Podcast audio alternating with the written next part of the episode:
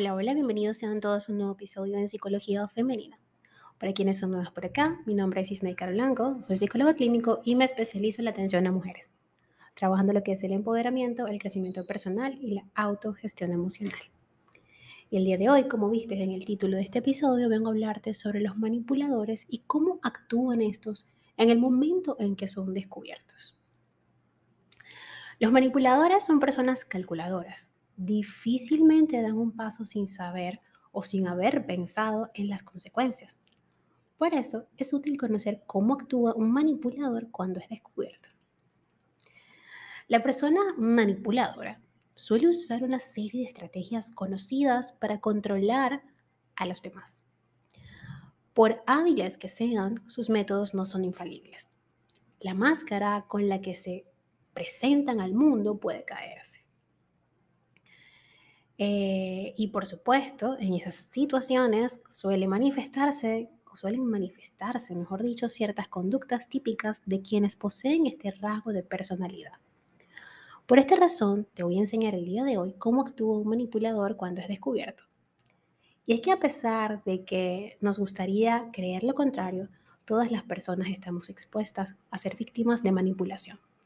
Los manipuladores tienden a ser unas personas metódicas e inteligentes que piensan muy bien cada paso que dan. Por lo tanto, podríamos terminar cayendo en, sus engaños, incluso sin saberlo, y mantenernos allí creyendo que es lo mejor. Aquellos que tienen rasgos manipuladores en su personalidad suelen actuar con la intención de ganar control sobre emociones, actos y pensamientos de los demás. Esto lo hacen con el fin de conseguir diferentes objetivos, que pueden ser recompensas emocionales o materiales. Por ejemplo, en las parejas en las que hay violencia es frecuente que el maltratador haga creer a la víctima que los golpes que recibe son una consecuencia lógica de lo que hace. Eh, de este modo, evita que ella o él piense en buscar ayuda o alejarse.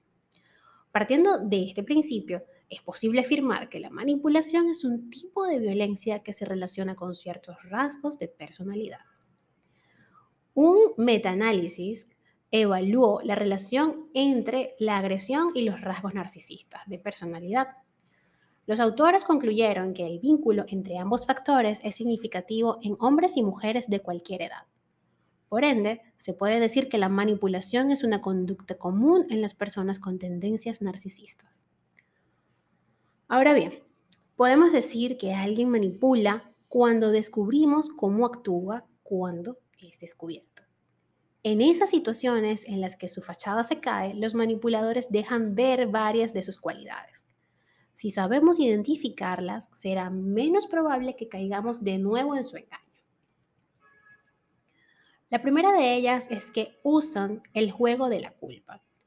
Y es que esta es una de las principales herramientas de los manipuladores. Si de algún modo lo confrontas por sus mentiras o abuso, tal vez intenten hacerse sentir o hacerte sentir, mejor dicho, culpable por acusarlos de tales actos. Podrían tratar de conseguir que pienses que sus malas acciones eran necesarias y beneficiosas para ti. Esto lo hacen con el fin de generar dudas sobre tu juicio y ponerte en la posición del villano o de la villana. Otra señal es que agreden física o verbalmente. Las personas con rasgos narcisistas tienen poca tolerancia para la provocación y reaccionan de forma agresiva. Cuando sus tácticas de manipulación fallan, es probable que traten de intimidar e imponerse. Esto se debe a que una vez que sus estrategias fallan, no tienen más opción que recurrir a la violencia directa para controlar. Así, consiguen tiempo para pensar en otros medios para continuar manipulando. Otra de las señales, y que este es un tema que ya he tratado en este podcast, y es el gaslighting.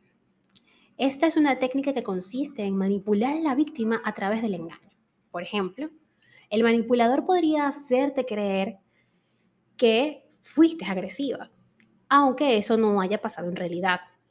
Para conseguir su objetivo sería capaz de autolesionarse y convertirlo en supuesta evidencia de que eso pasó. A ver, ¿les suena parecido este caso? Johnny Depp. A ver, ok, ya saben, los hombres no son los únicos que eh, utilizan esta técnica sobre las mujeres. Así que, ojo con esto, no caigamos nunca en distorsiones. Hay mujeres manipuladoras y hay hombres manipuladores. También esta persona que utiliza el gaslighting podría acusar a la víctima con personas de su entorno para que crean que él o ella es violento. Seguimos con el mismo ejemplo, Johnny Depp. Esto no solo es una señal de cómo actúa un manipulador cuando es descubierto, sino de los agresores en general. El gaslighting es una de las estrategias que suelen emplear para mantener a las víctimas bajo control, incluso si ésta intenta confrontarlo. Otra señal es que estas personas manipuladoras o con rasgos narcisistas de personalidad intentan manipularte, valga la redundancia, a través de otros. Si le descubres, quizás tome la decisión de alejarse de ti. No obstante, es posible que intente recurrir a la manipulación usando como medio a otras personas del entorno o que intente que tu entorno le vea como una víctima, para que estos hagan presión sobre ti. De esta forma, estaría luchando por recuperar el control que perdió sobre ti.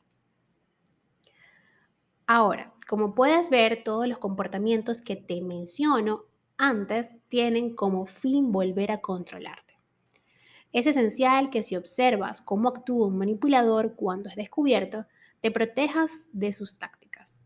Por ello, puedes poner en práctica las siguientes acciones. 1. Corta el contacto. La simple comunicación es un factor de riesgo porque te expones a sus estrategias. De ser posible, es aconsejable que elimines todo puente de comunicación entre esa persona y tú. Así evitarás que trate de engañarte o hacerte sentir culpable de alguna manera. 2. Es el agresor, no es la víctima. Por mucho que lo intente, no permitas que te haga creer que es la víctima en la situación. 3. Establece límites. No deberías sentir miedo o culpa por negarte a cumplir sus deseos. Como bien sabemos, es posible que usen la culpa para que sientas lástima y hagas lo que esa persona desea. Sin embargo, recuerda que eso no es más que manipulación y no eres responsable de sus problemas. Y quinta, si no me equivoco, es necesario, y si es necesario, busca asesoramiento legal. En algunos casos, estas personas pueden ser agresivas y eso pone tu seguridad en riesgo.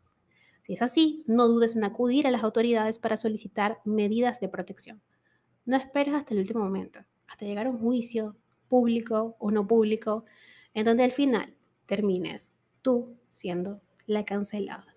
Y esto a propósito del tema de Johnny Depp y de su ex esposo, ¿ok? Porque es que sí, o sea, es un tema bastante eh, peliagudo y que quizás tendré mis distractores en este episodio o, con todas las cosas que he estado compartiendo en, en mis redes sociales, pero es que el hecho de que esto se llame psicología femenina no quiere decir que vamos a quitar responsabilidad de las personas que la tienen. Y si somos nosotras, las mujeres, la que hemos cometido una falta o un error, es importante reconocerlo. Así que bueno, voy a, voy a ver cómo, cómo va la cosa con el video que, voy a, que estoy haciéndolas y luego pues les dejaré un hilo por Twitter para ver qué opinan ustedes al respecto de esto. Para concluir, ahora que ya sabes cómo actúa un manipulador cuando es descubierto, quizá quieras considerar el acompañamiento psicológico. La baja autoestima, la ansiedad o las tendencias depresivas nos hacen vulnerables a la manipulación. Trabajar en dichos aspectos nos ayuda a tener recursos para detectar y enfrentar a personas manipuladoras. Es decir, nos ayuda a empoderar. Hasta acá el episodio de hoy. Espero que lo hayas disfrutado y si ha sido así, por favor, déjamelo saber como siempre a través de mis redes sociales, Instagram, Twitter, Clubhouse y Twitch como Psiqueplenitud 11, Facebook eh, como Snaker Blanco y TikTok como Snaker Blanco Psicóloga. Un fuerte abrazo y hasta un próximo episodio.